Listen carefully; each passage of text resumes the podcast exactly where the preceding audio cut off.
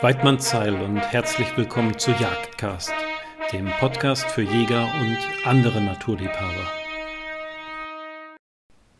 Hallo ihr Lieben, heute geht es bei Jagdcast mal wieder um ein durch und durch jagdliches Thema und zwar um die Krähenjagd. Mit Nils Kradl von der Lokschmiede spreche ich nämlich über die Bejagung von Rabenkrähen. Nils ist nicht nur bei der Lokschmiede aktiv, er ist auch äh, ganz besonders engagiert im Arbeitskreis Niederwild des Landesjagdverband Schleswig-Holstein und befasst sich da gerade mit der Ausweitung der Jagdzeiten für verschiedene Rabenvögel, aber auch für Gänse. Im Laufe des Gespräches, da ja, äh, erwische ich Nils so ein bisschen auf dem linken Fuß, als es um die Balz der Rabenkrähe geht. Wir zwei haben uns das dann nach der Sendung nochmal gemeinsam angeschaut und ja, letztendlich muss ich sagen, ist das kein Wunder, denn das Balzverhalten der, der Rabenkrähe ist nicht besonders spektakulär. Also die, die Vögel ja, rufen sich gegenseitig, putzen sich gegenseitig das Gefieder.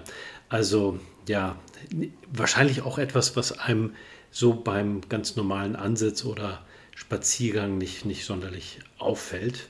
Also kein Wunder, dass er da ähm, nicht so ganz im Thema war. Ansonsten habe ich mir, glaube ich, aber genau den richtigen Gesprächspartner ausgesucht. Ähm, aber hört am besten selbst. Bevor wir jedoch ins Interview einsteigen, hört ihr wie immer jetzt erst einmal ein Wort zu meinem Sponsor Vortex Optics. Jagdcast wird dir von Vortex Optics präsentiert. Ob für Ansitz, Drückjagd, Nachsuche oder gar Long Range Shooting, Vortex Optics hat für jeden Anwendungsfall die richtige Ausrüstung parat. Mehr Informationen zu den Produkten von Vortex Optics findest du unter www.vortexoptik.de. Herzlich willkommen bei Jagdcast, Nils. Ja, Mensch, danke schön. Vielen lieben Dank für die Einladung, lieber Frank. Ja, schön, dass du dabei bist. Du, äh, bei uns hier in Schleswig-Holstein, da dürfen wir vom 1. August bis zum 20. Februar Rabenkrähen bejagen. Na, ähm, jetzt juckt es uns unter den Fingern, aber bevor wir wirklich über die Bejagung der Rabenkrähen sprechen, würde ich ganz gerne erstmal was über deren Biologie und das Sozialverhalten der Rabenkrähen erfahren. Ab wann sind die Rabenkrähen denn in der Regel überhaupt ausgewachsen und nehmen am Fortpflanzungsgeschehen teil?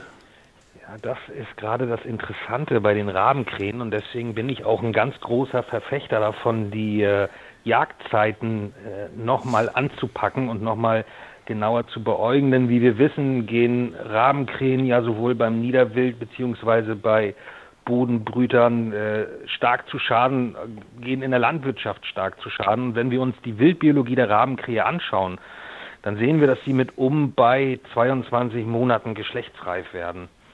So, und nun ist es ja so, dass äh, die Rabenkrähen sich in der Regel ja so im Februar verpaaren und von den großen Schwärmen absondern, weil sie brutterritorial sind. Das heißt, in der Brut- und Setzzeit, die Schwärme, die wir da fliegen sehen, sind alles nicht geschlechtsreife Nichtbrüter. Und da können wir uns und müssen wir uns, glaube ich, in Zukunft darüber unterhalten, ob wir die nicht geschlechtsreifen Nichtbrüter nicht vielleicht sogar ganzjährig bejagen sollten. Mhm. Ja, das klingt interessant. Also ab 22 Monaten sind sie geschlechtsreif. Nehmen Sie denn auch in dem Jahr schon an der Fortpflanzung teil oder dauert das denn noch einmal ein weiteres Jahr? Hm, in der Regel verpaaren sie sich dann und äh, nehmen dann auch schon an der Fortpflanzung teil. Mhm. Aber bis dahin, bis dahin können sie rein theoretisch ganzjährig bejagt werden. Ja, da spricht ja. eigentlich nichts dagegen, wenn wir auf gewisse Details achten, beziehungsweise wenn wir uns selbst auferlegen, dass wir sagen, wir schießen oder wir bejagen nur Truppen. Mhm. Also keine einzelfliegenden Krähen, weil wir wissen ja, eine Krähe brütet, die andere versorgt, äh, beziehungsweise nachher fliegen sie beide einzeln und äh, versorgen die Küken. Die können wir in der Brut- und Setzzeit und sollen wir in der Brut- und Setzzeit natürlich nicht erlegen, denn wir haben ja immer noch äh, die, die ach, jetzt komme ich nicht auf den Namen, hilf mir kurz weiter. Elterntierschutzregelung. So. Ja. Ähm, wenn wir aber als Beispiel, wir sitzen an, an, äh, an Maissilos, wo Rabenkrähen gerade in der, in der Brut- und Setzzeit beziehungsweise im Frühjahr immens zu Schaden gehen und wir sitzen dort zur Schadabwehr beziehungsweise wir wollen eine Sondergenehmigung äh, zur Bejagung ähm, der Rabenkrähe beantragen und wir erlegen uns selbst auf, dass wir sagen, wir beschießen nur die Truppen, können wir eigentlich nicht dagegen verstoßen. Mhm. Ja, verstehe. Du, aber ähm, geht mir schon fast ein Tick zu schnell. Ich würde nämlich ganz gern auch, also ich finde den Vogel auch sehr interessant, deshalb würde ich ganz gern auch ein bisschen auf das ja, Balzverhalten eingehen. Äh, kannst du uns beschreiben, wie die Rabenkrähen überhaupt so balzen? Du hast ja schon gesagt, das findet so ab Februar statt. Jetzt hast du mich eiskalt erwischt, ne? du, gibt Schlimmeres. Du, ich habe mich auf das Balzverhalten habe ich mich jetzt nicht sonderlich vorbereitet, wenn ich ehrlich bin. Ja, nee, das macht überhaupt nichts. Ähm, das, das reiche ich nach. Also das, das lese ich dann nochmal nach und das kommt dann nach der Sendung nochmal. Ähm, ja. Also ich habe mich mit dem, mit dem Balzverhalten der Rabenkrähe habe ich mich auch nie wirklich äh, intensiv auseinandergesetzt. Ja, ja, da bin ich, bin ich ganz ehrlich. Also du siehst natürlich, dass die, dass die einzelnen Vögel sich dann, oder beziehungsweise wenn die Pärchen sich gebildet haben, dass sie sich von den Schwärmen, Schwärmen absondern. Wie ich eben schon sagte, sie sind ja brutterritorial, anders als Saatkrähen. Mhm. Aber das Balzgeschehen an sich, so wie bei der Stockente zum Beispiel, wo der Erpel dann sich schön macht und, und aufplüstert und, und mit den äh, Schwingen aufs Wasser schlägt, habe hab ich bei den Krähen noch nie beobachtet. Also habe ich mir noch nie Gedanken drüber gemacht. Bei Stockenten schon, da sitzt du am Teich und schaust das Balzverhalten an. Bei, bei Rabenkrähen, muss ich ganz ehrlich gestehen, habe ich noch nie drauf geachtet. Ja, nee, ich lese das nach und das kommt dann nach der Sendung, äh, reiche ich das nochmal kurz nach. Ähm, aber du hast schon äh, über das Brutpflegeverhalten gesprochen. Ne? Also wir benutzen ja, gut, wir haben mehrere Rabenvögel, ähm, die, die, die Rabenkrähe ist nur eine von vielen, aber wir benutzen gerne den Begriff Rabenmutter, um eine schlechte Mutter zu charakterisieren. Äh, ist, ist das eigentlich zutreffend? Sind Rabenkrähen schlechte Eltern oder sind die tatsächlich fürsorglich? Nein, die sind fürsorglich. Das erkennt man ja auch daran, man liest es ja häufiger auch in der Tagespresse, wenn, wenn zum Beispiel ein Küken aus dem Nest gefallen ist, gerade in der Innenstadt und, und die Elterntiere und andere Tiere äh, beziehungsweise andere Rabenkrähen dann anfangen, die, die Passanten zu attackieren. Äh, nee, nein, das, das stimmt nicht. Das hm. sind schon äh, fürsorgliche Elterntiere. Ja, cool. Äh, nun, nun, sehen wir die Vögel ja eigentlich immer so äh, eher als, als Prädatoren oder als, als Schädlinge, wenn sie sich an der Siloplane zu schaffen machen. Ähm, aber die selber haben ja bestimmt auch Feinde, oder? Ja, bedingt. Also klar, der Mensch, beziehungsweise der, sie profitieren ja auch immens vom Menschen und, und von unserer Ausbreitung. Greifvögel, Us, bedingt als Feinde, aber jetzt nicht in der Form, als dass sie äh, bestandsregulierend irgendwie einwirken könnten. Hm. Gibt es da vielleicht auch Prädation unter Rabenvögeln? Also, dass die sich gegenseitig die Eier klauen, die Elster vorbeikommt und dem. das, sagt die Lit das sagt die Literatur. Ja? Ich selber konnte es nicht beobachten, aber die Literatur spricht durchaus davon, vielleicht kommt daher auch der Begriff Rabenmutter, äh, dass, dass gerade auch Rabenkrähen durch ihr brutterritoriales Verhalten dort schon kannibalisieren und, und andere Gelege dann oder eigene Gelege dann auch plündern. Mhm. Also die Literatur spricht davon, ich selbst habe es nicht beobachtet. Ja, okay.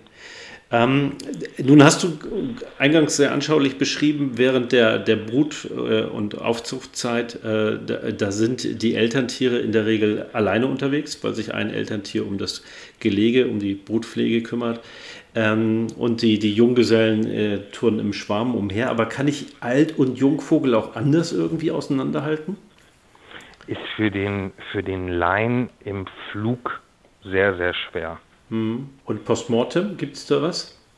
Oh ja, ähm, wenn du bei Rabenkrähen nach der Erlegung in den, in den Schnabel schaust, dann sind die, die Jungvögel meist oder eigentlich in der Regel fast immer rosa gefärbt. Ähm, mit zunehmendem Alter verfärben sich die Vögel vom Gaumen zur Schnabelspitze, also an der Oberseite des Schnabels, verfärben die sich dunkel. Und bei einer richtig alten Krähe ist das dann pechschwarz, wenn du in den Schnabel hineinschaust. Mhm. Oh, cool. Äh, spätestens dann sieht man, ob man richtig lag, ne? Ja, aber es ist für den, für den, für den Laien ist es im Flug unheimlich schwer. Also klar, Raben und Saatkrähen kannst du gut voneinander unterscheiden, aber eine, eine juvenile und adulte Rabenkrähe, es ist schwer. Hm. Es ist schwer, zumal, wann, wann bejagst du sie? Kommen wir ja gleich noch darauf zu sprechen, aber meistens in der, in der Morgendämmerung und ähm, nee, also würde ich, ich würde jetzt keinem Jäger empfehlen, auf das und äh, jenes Detail zu achten, äh, um vor dem Schuss zu wissen, ob es ein Jung- oder Altvogel ist. Ja. Du siehst es natürlich schon am Verhalten. Also gerade die, die, die, die ältere Krähe, die ist, die ist wesentlich skeptischer, die, die kommt nicht so zügig ins, ins Logbild eingefallen, die ist vorsichtiger, die ist vom Ruf, ist sie tiefer und aggressiver. Aber ich sag mal gerade das Federkleid, was schon relativ unterschiedlich zwischen juvenilen und, und adulten Tieren, das siehst du im Flug nicht. Mhm. Ja, ich komm, wir kommen gleich nochmal darauf zu sprechen, weil es geht dann ja auch um die, die Unterscheidung unter den verschiedenen Rabenvögeln. Äh, das ist ja auch nicht trivial, aber ähm, bevor wir darauf zu sprechen kommen, würde ich ganz gerne mal über die Sinnesleistung der Rabenkrähen sprechen, weil die ist ja ganz wichtig für, die, für unser Vorgehen bei der Bejagung. Ne? Viele, viele Vögel, die, die hören und äugen ja super. Äh, wie schaut es denn diesbezüglich bei den Rabenkrähen aus? Also Rabenkrähen können, können immens gut äh, ihre Umgebung erkennen, sie können immens gut Farben erkennen.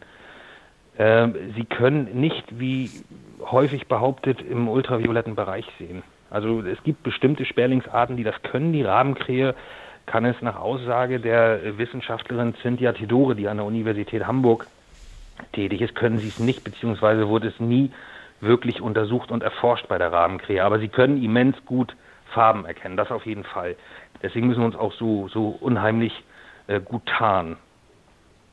Ja. Und sie sind sehr schlau. Also es sind wirklich sehr, sehr intelligente Tiere. Hm. So, sie sind in der Lage, äh, Zusammenhänge zu erkennen bzw. zu verknüpfen. Gerade auch was äh, das, das Plündern von Gelegen anschaut. Auch da gibt es äh, Studien dazu, dass, dass Rabenkrähen sich beispielsweise auf eine Eiche setzen und, und in ein Feldgehölz hineinschauen oder in einen Feldrandstreifen. So, und dann sehen Sie einen Vogel, der dort rauskommt und zehn Minuten später mit dem vollen Schnabel wieder reinfliegt. Und Sie können das miteinander verknüpfen und sagen, okay, sowas machen wir auch.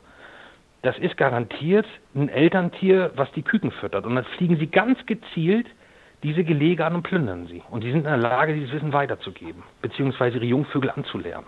Ja, und, und sag mal, ähm,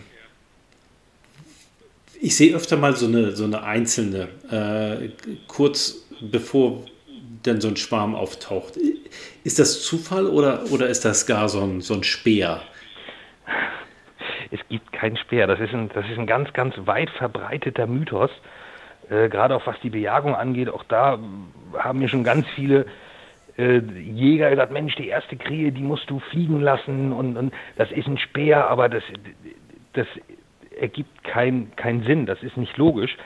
Denn was soll die Krähe machen? Als Beispiel, sie starten an einem Punkt im, im Norden und fliegen Richtung Süden, weil dort die Schadflächen Futterflächen sind. So. Und stell dir vor, wir sitzen auf der Flugroute und lassen die erste Krähe durch. Also was soll die machen? Die fliegt ja nicht in einem großen Bogen wieder zurück und sagt denen, die Luft ist rein. Und anrufen kann sie den Schwarm auch nicht. Von daher, nee, ich äh, bin der Meinung, dass es diesen Speer nicht gibt. Okay, gut, ja, ist ja dann gerade in der persönlichen Wahrnehmung oft, oft sehr viel Subjektivität dabei. Ja, nein, das, das habe ich schon ganz, ganz oft gehört. Die erste Krähe, die musst du durchlassen, die darfst du nicht erlegen. Und hm, habe ich mich noch nie dran gehalten und habe da auch äh, nicht wirklich Nachteile bei der Jagd entdeckt. Die erste Krähe ist aber ganz wichtig äh, für, die, für die Jagd, beziehungsweise wenn wir nachher äh, zum praktischen Teil kommen, weil die erste Krähe sagt uns, ob wir alles richtig gemacht haben bei der Bejagung. Ja. Weil es gibt schon immer eine Krähe, die startet vor den anderen. Ja, das habe ich sehr häufig beobachtet. Und die Krähe sagt uns, ob wir uns gut getarnt haben. Weil wenn die anfängt zu kreisen, wenn die skeptisch ist, wenn die nicht sofort zielstrebig ins Logbild einfallen will, dann haben wir vielleicht irgendwas falsch gemacht. Und dann haben wir nochmal fünf Minuten Zeit zu korrigieren, beziehungsweise in uns zu gehen und zu schauen, Mensch, was ist denn jetzt verkehrt gelaufen? Hm. So vielleicht ist beim Aufbau eine Lockkrähe umgefallen oder ähnliches. Wenn die erste Krähe aber zielstrebig einlanden will, natürlich erlegen wir die. Ja, okay, das ist schon mal gut zu wissen. wissen. Ähm, Jetzt, du, du verkaufst unter, ich glaube, die Internetseite heißt lockschmiede.de. Da, da, verkaufst genau. du alles, was das Krähen- und Lockjägerherz begehrt. Ähm, aber ganz ehrlich, wenn ich einsteigen will in die Rabenkrähenbejagung mhm. äh, und ein bisschen aufs Geld achten muss, was brauche ich dann unbedingt für den Einstieg? Oh, das ist äh, eines meiner Lieblingsthemen. das glaube ich. Weil wir, weißt du, wie Jäger, wir, wir neigen häufig dazu, uns die teuerste Kanone zu kaufen und beim Rest zu sparen. Und bei der Krähenjagd muss das genau andersrum sein, weil wir brauchen wirklich gutes und hochwertiges Equipment, um ein realistisches Lockbild zu bauen, um einen vernünftigen Schirm zu bauen, um uns unsichtbar zu machen. Da sollten wir ein bisschen mehr investieren, weil wenn das Lockbild bzw. die akustische und optische Lockwirkung nicht zu 100% sitzt, dann kommt unsere 2000 Euro Flinte nicht zum Schuss. Ja, gut, da sprichst du mit dem Falschen. Ich habe eine 200 Euro Flinte und schieße 98er. Äh, also von daher, ich bin schon ein Sparfuchs. Aber ähm, äh, also du sagst, dass, dass die, das Logbild ist ganz entscheidend. Und ja. wie entsteht ja. ein gutes Logbild? Ja, auch da ranken sich ja Mythen und Legenden, ob man jetzt ein U, ein X, ein V oder ob man das gegen den Wind aufbaut oder sonst was. Ähm, das sind aber auch Mythen, weil ich sage immer, lass uns doch von den Tieren selbst lernen. Lass uns doch vom Wild lernen. Nimm ein Fernglas, fahr durchs Revier, schau, wo 50, 60 Krähen oder 20, 30 Krähen auf dem Feld sitzen, stell dich mit dem Auto an den Rand und guck denen noch einfach mal eine Viertelstunde zu. das habe ich vorhin und dann gemacht. wirst du sehen. Die waren relativ locker verteilt über das Feld. Genau so, die sind locker verteilt, die haben überhaupt kein Muster, die gucken auch nicht alle gegen den Wind oder sonst was. Die sitzen kreuz und quer, die haben eine gewisse Distanz zum, zum Feldrandstreifen, beziehungsweise zum Knick, wie wir in Schleswig-Holstein sagen.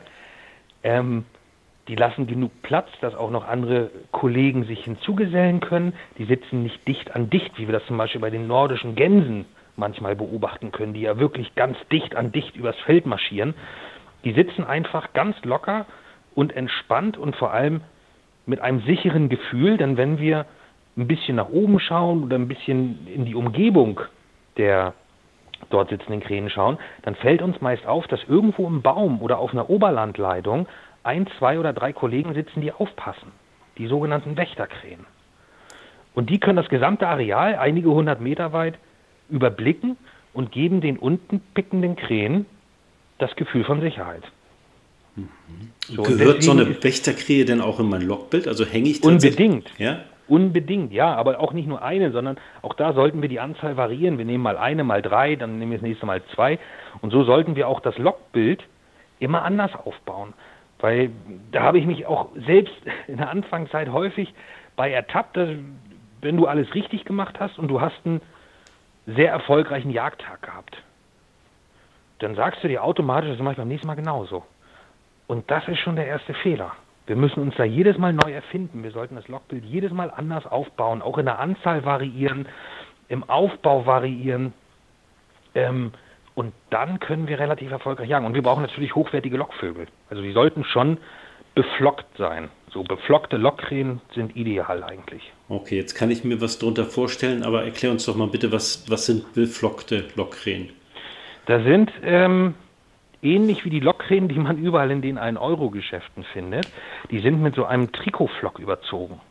Kriegt man überall im Fachhandel eigentlich. Aber darauf sollten wir achten, dass wir nicht diese blanken äh, Kunststoffkrähen nehmen, sondern dass wir schon beflockte Krähen nehmen. Die haben so einen, so einen schwarzen Flock drauf. Mhm. Das ist so eine stumpfe Oberfläche so ein bisschen, ne? Ja, das sieht, das sieht realistischer aus von oben. Mhm. Ja. So, weil bei diesen Standard Kunststoffkrähen, da kann das sein, dass das Sonnenlicht reflektiert und dann sieht das einfach verdammt unrealistisch aus. Hm, ja, verstehe. Äh, aber außer, außer so, ein, so einem vielen ja, Lockvögeln brauche ich dann auf jeden Fall auch immer eine Leiter dabei, ne? Oder wie kriegst du die, die Wächterkrähen da in die Bäume? Ich bin mal, ich habe ganz viele Sachen ausprobiert. Ich habe ja früher auch ganz viel im Internet gelesen und dann habe ich mal gelesen, Bundeswehr Zeltstangen, habe ich mir die bestellt. Kann man bis auf 10 Meter hoch, ja super, wiegen 25 Kilo, ist völlig unpraktikabel. Dann habe ich gelesen, eine Stepprute. Dann habe ich mir eine Stepprute gekauft. Bin aber zu der Erkenntnis gekommen, dass die nach oben ja sehr verjüngt. Und bei ein bisschen Wind fangen die Krähen an zu wackeln. Da habe ich überlegt, was machst denn du jetzt gerade? Und dann bin ich im Baumarkt gefahren, in die Gartenabteilung und habe mir Bambuspflanzstangen gekauft. Die sind so 2,50 Meter lang, die kosten auch gar nicht viel, drei oder vier Euro. Und dann schaue ich morgens, wie weit ich hoch muss, ob fünf Meter oder sieben Meter oder ähnliches. Und dann mache ich die mit Kabelbinder zusammen, stecke die Krähe oben rauf und stelle das dann an den Baum bzw. an den Knick. Ah, Ja, sehr smart. Ja, cool. Ähm, ich habe ab und zu bei Freunden schon gesehen, die hatten auch so, tatsächlich nicht nur Lockvögel, sondern die, die haben dann auch so ein Karussell damit reingestellt. Macht das Sinn?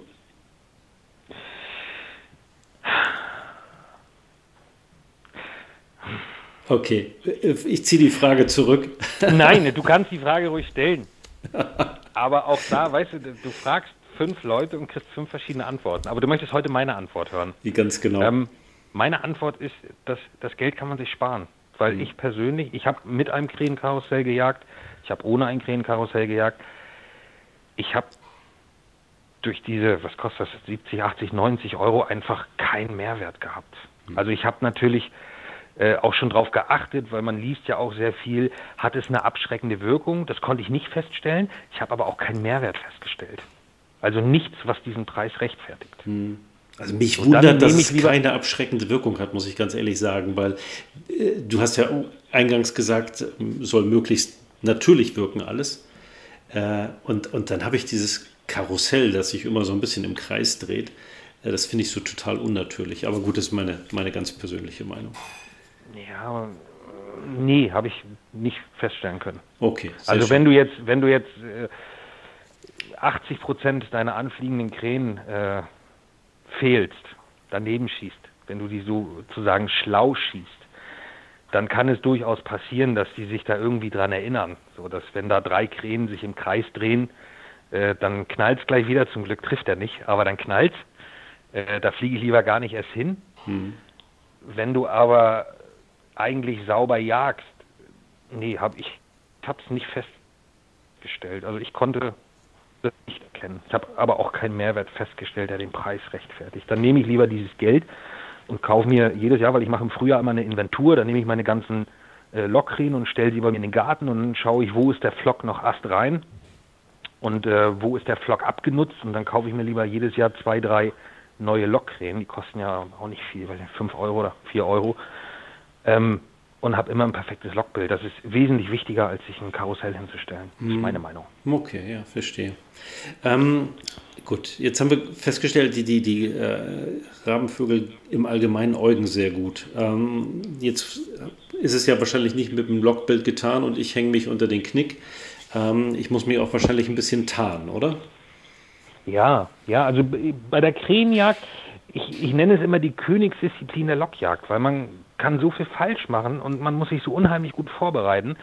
Äh, wenn wir jetzt vom Urschleim anfangen, also du warst noch nie Krähen jagen und du möchtest jetzt damit anfangen, ja. dann musst du in deinem Revier erstmal schauen, wo sind die Flugrouten, wo fliegen sie. Habe ich vielleicht einen Sammelplatz bei mir im Revier, wo sie sich morgens sammeln und von dort aus zu den Schadflächen fliegen?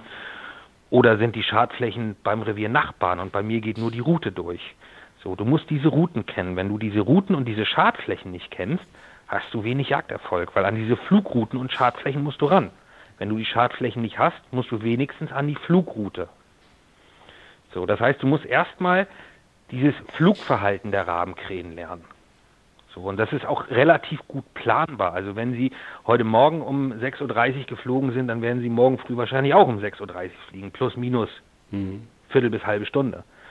So, und dann weißt du, von wo sie kommen und wo sie hinwollen. Und dann schaust du dir die Fläche an. Wo möchtest du jagen? So. Und dann, wenn du die Fläche begutachtest, musst du natürlich darauf achten, dass du in der Nähe deines geplanten Lokbildes keine Oberlandleitung hast, weil du Gefahr läufst, dass sich sonst Krähen dort draufsetzen und dich beobachten. Dann solltest du schauen, dass du keine hohen Bäume in unmittelbarer Nähe deines Jagdplatzes hast, weil du da auch wieder Gefahr läufst, dass irgendwann im Laufe des Morgens eine Krähe kommt und sagt, Mensch, ich wollte schon immer mal der Türsteher sein, ich mache heute den Wächter, ich setze mich da oben in den großen Baum rein. Und wenn die da sitzt, beobachtet sie dich und lernt. Und dann sitzt du im Schirm und spielst den Krähenlocker und dann sagt die Krähe, Mensch, das hört sich ja toll an. Ach, guck mal, da vorne kommen meine Freunde. So, und dann fliegen die Richtung Lockbild und dann macht das Peng, Peng, Peng. Und dann hat diese Krähe gelernt, hm, dieser Krähenlocker und dieses Lockbild heißt irgendwie Gefahr, heißt Tod. Das heißt, sie haben ein Negativerlebnis gemacht. Wenn du jetzt drei, vier Wochen später wieder jagst und machst alles genauso wie sonst auch immer, weil du auf dieses Detail nicht geachtet hast. Dann kommt diese Krähe mit zwei, drei anderen Kollegen und du spielst den Krähenlocker und sie sieht dieses Krähenlockbild und sie verknüpft, warte mal, aus dem Baum konnte ich beobachten, dass gleich was passiert. Ich warne jetzt lieber meine Freunde und dann drehen wir lieber ab. Mhm. Und schon sind drei schlau. Genau so. Und das hat so ein Schneeball. Ähm, Prinzip. So, die, es geht immer, und so kannst du dir langfristig die Krähenjagd unheimlich erschweren, wenn du auf diese Details nicht achtest. So, das heißt, wir haben jetzt den Jagdplatz gefunden, wir haben keine Oberlandleitung, wir haben keine hohen Bäume, perfekt. Dann schauen wir uns an, haben wir irgendwo einen Knick, wo wir rein können, also ein, ein Feldrandstreifen, eine Hecke. Weil wir haben ja früher, als äh, so diese, diese äh, Realtree-Netze auf den Markt kamen, und auch ich habe ja auch so angefangen, da haben wir gedacht, wir sind unsichtbar. So, wir haben jetzt so einen Tarnanzug an und niemand kann uns sehen, so wie bei diesem Kindermärchen, wo sich da einer die Decke rüberlegt und, und unsichtbar ist. Äh, aber was haben wir gemacht? Wir haben uns einen Fremdkörper vor natürliche Umgebung gebaut.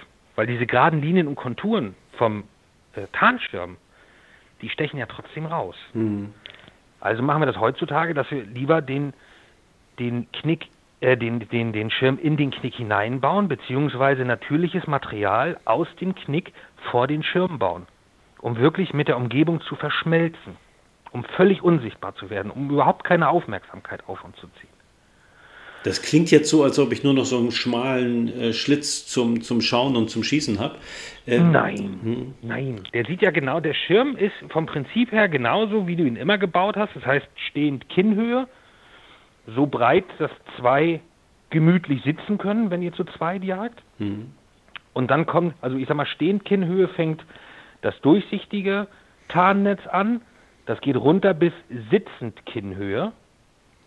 Und von dort abwärts kommt das blickdichte Tarnnetz. Das heißt, du hast so um bei 40 Zentimeter, ja, vielleicht 40, doch um bei 40 Zentimeter, wo du durch dieses ähm, durchsichtige Tarnnetz schauen kannst, um die Krähen sicher anzusprechen. Mhm. Und dann musst du das Ganze von außen nur mit Zweigen und, und Ästen äh, abtarnen. Die Konturen so ein bisschen auflösen. Die Konturen aufbrechen, genau. Ja. So, und ähm, das, das ist keine Raketenwissenschaft, aber da sollte man, also in den Schirm sollte man die meiste Zeit investieren, weil meiner Meinung nach steht und fällt damit der Jagderfolg. Mhm. So, dann sollten wir darauf achten, dass wir immer Rückenwind haben, weil Krähen fallen gegen den Wind ein. Wenn wir jetzt den Wind von vorne haben beispielsweise und auch den Anflug von vorne, kann es passieren, dass die Krähen über den Schirm reindrehen wollen, weil sie gegen den Wind einlanden, dann laufen wir Gefahr, dass sie runtergucken und wir gucken natürlich hoch aus Reflex und sie uns dann erkennen. Können wir vermeiden, wenn wir Rückenwind haben. Zudem ist das ein riesengroßer Vorteil, wenn wir Rückenwind haben, weil die Krähe landet gegen den Wind ein, sie breitet vor uns die Schwingen aus, setzt zum Landeanflug an und wir haben eine sehr große Fläche, wo die Schrotgabe auftreffen kann. Ja, das ist ein gutes Stichwort. Also ich will gleich nochmal auf die Tarnung zu sprechen kommen, aber wir haben jetzt schon mehrfach über die Schussabgabe, so zumindest am Rande gesprochen. Äh, wo, woran erkenne ich denn, dass die Krähe dicht genug für eine sichere Schussabgabe ist? Ich setze mir immer das Lockbild als Markierung. Ich meine, wenn ich den Schirm fertig gebaut habe, dann nehme ich mit zwei Lockkrähen. Und dann gehe ich vom Schirm los, Richtung Feldmitte. Und dann gehe ich 10 Schritt und setze die erste Krähe hin. Mhm. Und dann gehe ich nochmal 15 Schritt und setze die letzte Krähe hin. Und in diesem Bereich baue ich mein Lockbild auf. Dann kann ich sicher gehen, dass die Krähe, die am äußersten Rand, also auf 25 Schritt bzw. 22 bis 25 Meter landet, dass die ganz, ganz sicher getötet werden kann. So, wenn wir jetzt noch ein paar Meter nach oben gehen und dann den Winkel ähm, uns dazu anschauen, ist sie immer noch in einer ganz, ganz sicheren Tötungsdistanz. Und das nehme ich mir so ein bisschen als Marker. Wenn sie quasi über die Grenze des Lockbildes, über die letzte Krähe rübergekommen ist, ist sie in einer sicheren Schrotschussentfernung. Ja, okay, klasse. Ähm, du, ähm, ja, das, das Eugen der, der Rabenvögel, die, die gucken einfach hervorragend. Ähm, ich könnte mir lieber vorstellen, dass sie auch sehr gut Bewegung sehen, ähm, also dass deren Bewegungssehen sehr gut funktioniert. Auf jeden Fall. Ähm, sollte ich schon quasi im, im, Voranschlag im Blind sitzen oder kann ich ganz entspannt äh, die Waffe beiseite legen und erst wenn die Vögel einfliegen, dann die Waffe in Anschlag nehmen? Ich habe die Waffe immer im Voranschlag, wenn ich ehrlich bin. Also wir, ich sag mal, man jagt ja häufig zu zweit. So, und einer von beiden muss ja das Kommando haben. Und wenn man, man kann natürlich auch mal die Waffe beiseite stellen, du kannst sie ja nicht den ganzen Morgen festhalten, aber ist ja wahnsinnig. Du kannst sie ja mal beiseite stellen, aber wenn du die Krähe von ganz Weitem siehst, solltest du schon direkt zur Waffe greifen und in den Voranschlag gehen. Hm. Und dann natürlich auch den Lauf möglichst still halten.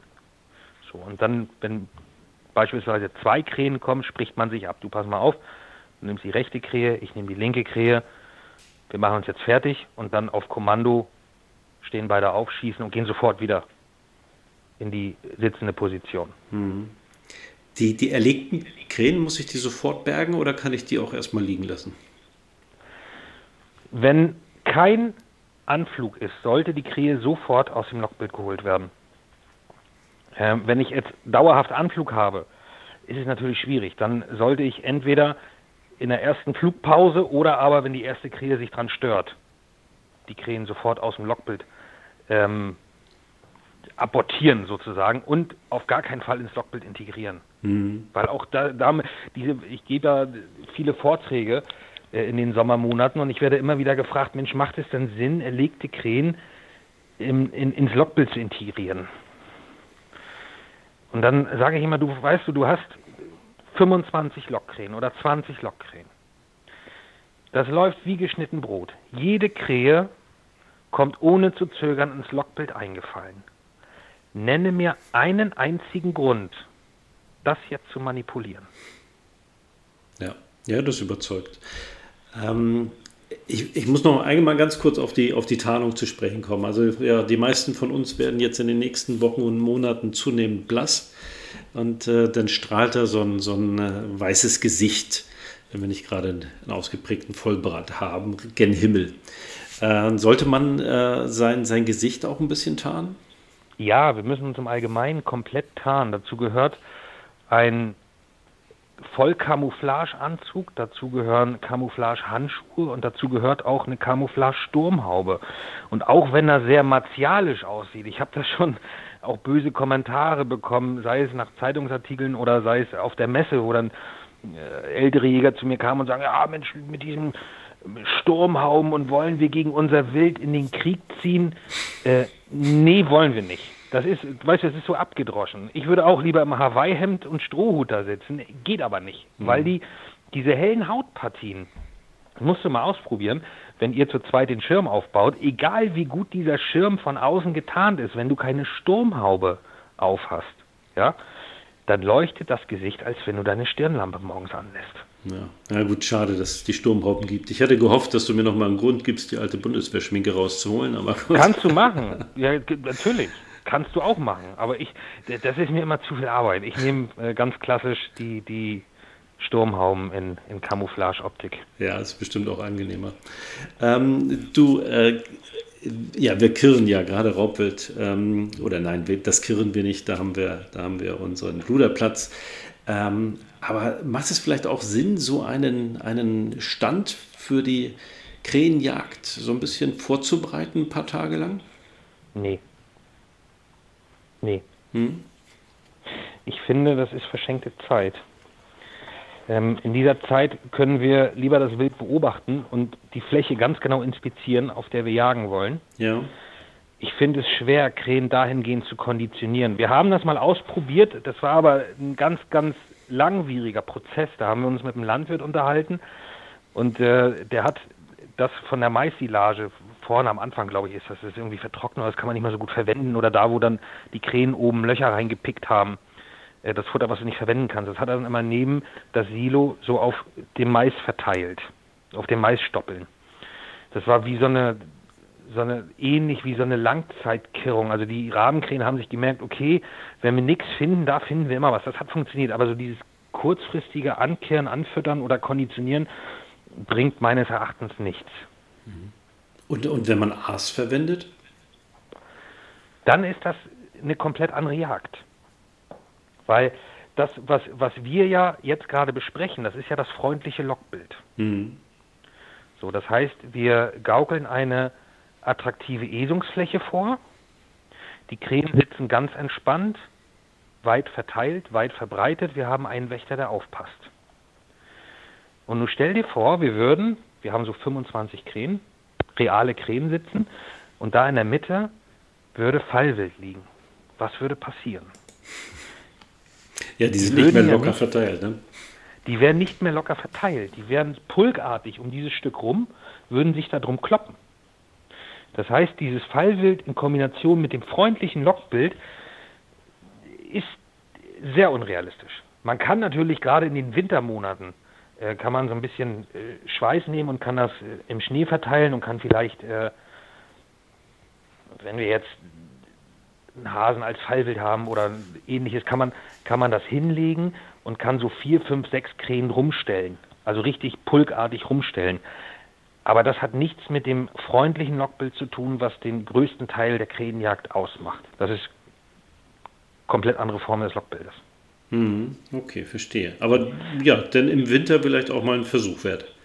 Auf jeden Fall, auf jeden Fall. Aber diese, und das, das weißt du, das kommt auch ganz oft, äh, ich nenne das immer meine Schublade mit Mythen und Legenden, weil ich habe, wie ich ja eben schon sagte, im Jahr so um bei 25, 30 äh, Vorträge und Seminare, die ich halte und ich werde immer, immer wieder mit diesen Fragen auch konfrontiert. Und meine Antwort ist immer die gleiche. Wir brauchen nichts auf der Fläche außer hochwertige Lockvögel.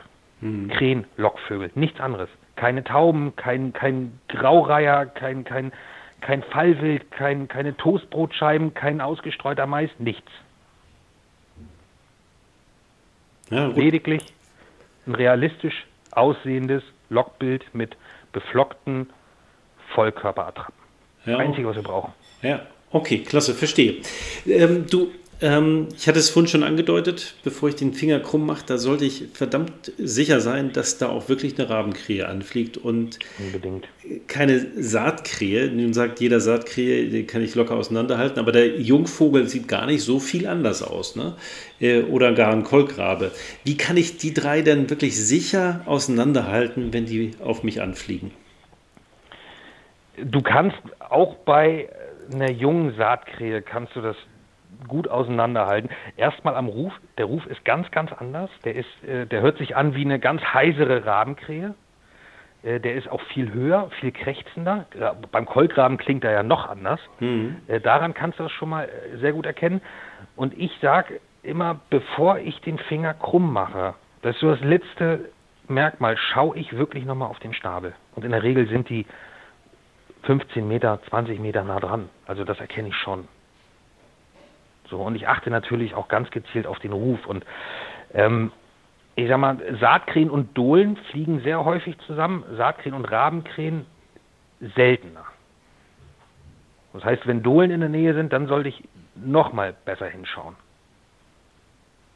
Mhm. Aber ich kann es auf jeden Fall zu 100 Prozent an den Rufen äh, erkennen. Da gibt es auch verschiedene YouTube-Videos, von, von Naturfotografen, die dann äh, sowohl den Kolkraben als auch Saatkrähe oder Rabenkrähe von den Rufen her aufgenommen haben. Da kann man sich das ganz toll anhören. Ja.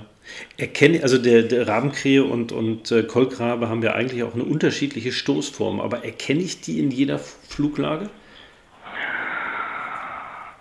Hm, schwierig. Schwierig. Also als geübter Jäger schon, aber ähm, Frage an dich, wie oft gehst du im Jahr Krähen jagen? Oh, du, was meinst du, warum wir das Interview machen? also, wir, wir wollen demnächst wieder los. ja, aber also. Hm, hm. Ja. Okay. Also du siehst, ich sag mal, wenn du dir Bilder nebeneinander legst, siehst du es auf jeden Fall. Hm. So, ne? Aber gerade morgens ist ja schon eine etwas angespannte Situation. Hm. Ja. Hm. Ja, also ich, ich, muss es auch sagen, ich habe mich teilweise in der Vergangenheit sehr schwer getan, die auseinanderzuhalten. Gerade im Anflug denkst du, okay, Rabenkrähe, nee, Kolkrabe, Rabenkriege und ja gut, im Zweifelsfall lässt du den Finger gerade und beim Abstreichen siehst du Rabenkrähe. Ja gut, muss man, muss man auch schauen, wie, wie häufig kommen dann äh, Kolkraben in unserer Region vor. Bei uns sehr viel leider, ja. Ja? Ja, ja, okay. wir haben extrem viele hier. Ähm, liegt aber auch an einem Gänsehof im Revier. Also das ist die beste Kirrung für, für Kol Kolkraben und, und sogar Seeadler. Mhm. Okay, also äh, ja, da schaut euch lieber nochmal ganz, ganz genau an, ähm, wie man die auseinanderhält und gerade so die, die, die junge Saatkrähe, die hat ja noch keinen kein hellen Schnabel. Ähm, also das schadet nicht, wenn man sich die vorher nochmal ganz genau anschaut, alle. Ne? Ja, und wie gesagt, immer auf den Ruf achten. Das ist am klassischsten eigentlich. Ja, ich glaube, das ist tatsächlich der, der, ein super Tipp, weil daran kann man sie ja nun wirklich alle gut auseinanderhalten. Ja. Ja. Ähm, du hast es vorhin schon angedeutet, äh, der Morgen ist die beste Zeit, richtig? Ja.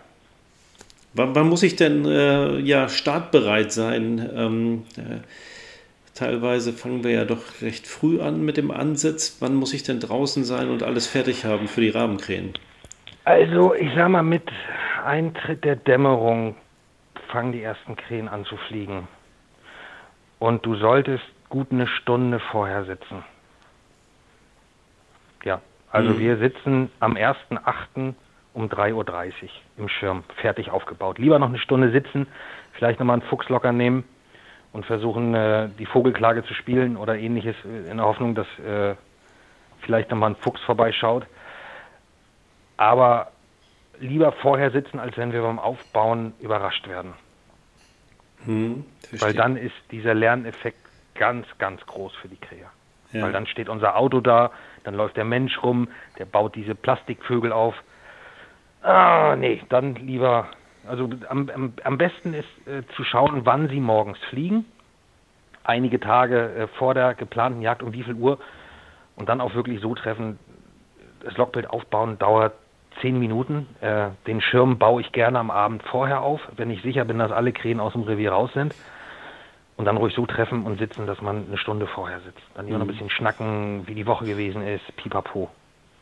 Okay. Ja, meine nächste Frage wäre jetzt eigentlich gewesen, wenn ich jetzt die Primetime am ersten Platz verpasst habe, äh, ob ich nochmal umbauen kann, äh, quasi äh, verlegen, aber das macht denn keinen Sinn, weil dadurch machen wir sie mhm. schlau oder? Ja, ich bin auch kein Freund davon, dann irgendwann tagsüber oder vormittags oder nachmittags das Logbild aufzubauen. Hm. Ist in der Regel auch nicht wirklich von Erfolg gekrönt. Wir haben auch schon versucht, unter den Rückrouten zu jagen. Ist jetzt mit einem freundlichen Logbild auch nicht so erfolgreich gewesen, weil Krähen sind satt und müde und wollen äh, zu ihren Schlafbäumen. Da war die Ausbeute auch wirklich sehr gering. Hm. So, also wirklich morgens, wenn sie hungrig sind, wenn sie auf, auf äh, Futtersuche sind, ja. dann äh, auf die Schadflächen oder an die Flugrouten heran. Okay, ja, verstehe. Ähm, ja, wir haben viel über den Schaden gesprochen und äh, wenn ja, Rabenkrähen in, in großen Mengen auftreten, dann können sie auch wirklich viel Schaden anrichten. Das steht außer Frage. Aber trotzdem lehne ich es ab, eben Tiere zu erlegen und danach einfach in den Knick zu werfen. Wie steht es denn um die Verwertung der erlegten Stücke? Oh, hättest du mir die Frage vor drei, vier Jahren gestellt, hätte ich dir sagen können, dass Rabenkrähen köstlich schmecken. Äh, aber durch die neue EU-Verordnung ist es uns leider unmöglich gemacht worden, Rabenkrähen weiterhin zu verzehren. Ja, ehrlich? Weil, ja, in der neuen EU-Verordnung steht, dass äh, Wildtiere, die vom Nahrungsspektrum her Trichin äh, bekommen könnten, auch zum Eigenverzehr äh, Trichin schaupflichtig sind. So, und äh, da habe ich mir gedacht, kein Problem, nehme ich eine Trichinprobe. ich beim Veterinäramt angerufen, haben die gesagt, du machst gar nichts. Ich sage, warum nicht? Ich bin doch kundige Person. Ja, für Dachs und für eine Sau. Aber nicht für eine Krähe.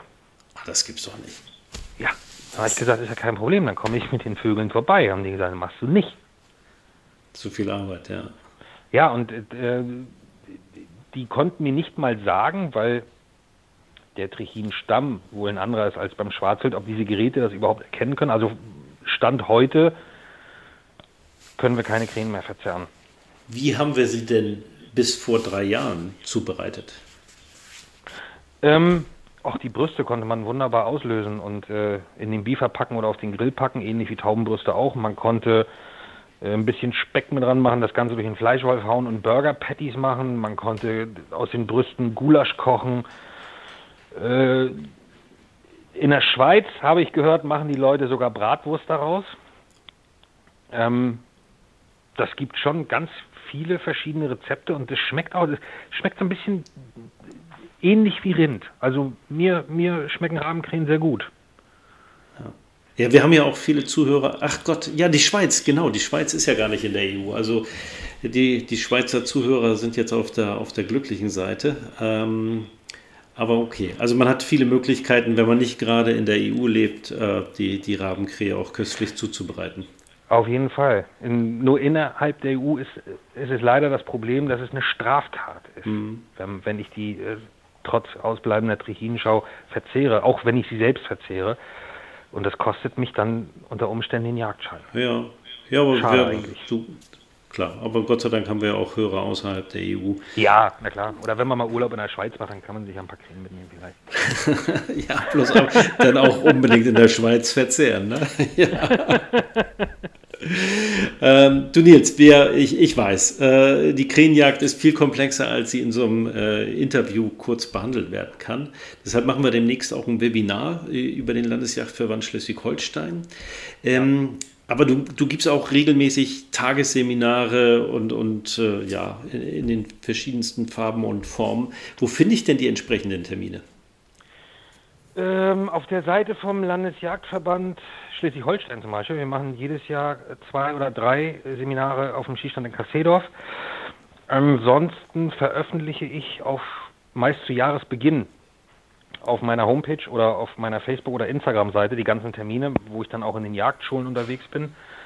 Ähm, und auf diesen Seminaren, da zeige ich dann auch die verschiedenen Flugbilder der verschiedenen äh, rabenartigen Vögel. Da kann man das dann sehr gut sehen.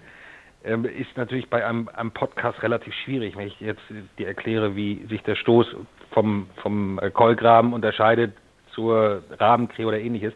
Äh, das heißt, da ist das, das Ganze ist wesentlich visueller gestaltet. Hm, klar. Äh, nun habe ich deine Internetseite schon erwähnt, aber sag uns doch nochmal zumindest die, die Facebook-Seite. Wie heißt die denn? Einfach Lockschmiede. Gut, das sollte ja zu finden sein. Nils, ja. du, herzlichen Dank. Also ich fand es wieder sehr interessant und äh, ja, wünsche euch allen ganz viel Weidmannsheil auf der hoffentlich demnächst anstehenden Krähenjagd. Ich danke dir. Ja. Ich wünsche auch immer guten Anflug und Griff. Weidmannsheil und ich äh, werde mich jetzt mit dem Balzverhalten auseinandersetzen. ja, super. Klasse, das tue ich auch und reiche das dann äh, nochmal nach. Nils, ich wünsche dir einen schönen Abend und hoffentlich bis bald. Vielen lieben Dank, den wünsche ich dir auch. So, ihr Lieben, ich denke, ich habe nicht zu viel versprochen. Äh, das war sie dann jetzt auch, die mittlerweile 95. Jagdcast-Episode. Ich hoffe, es hat euch gefallen und würde mich freuen, wenn ihr in 14 Tagen wieder mit dabei seid. Bis dahin wünsche ich euch alles Gute und ja, wie immer, Weidmanns Heil.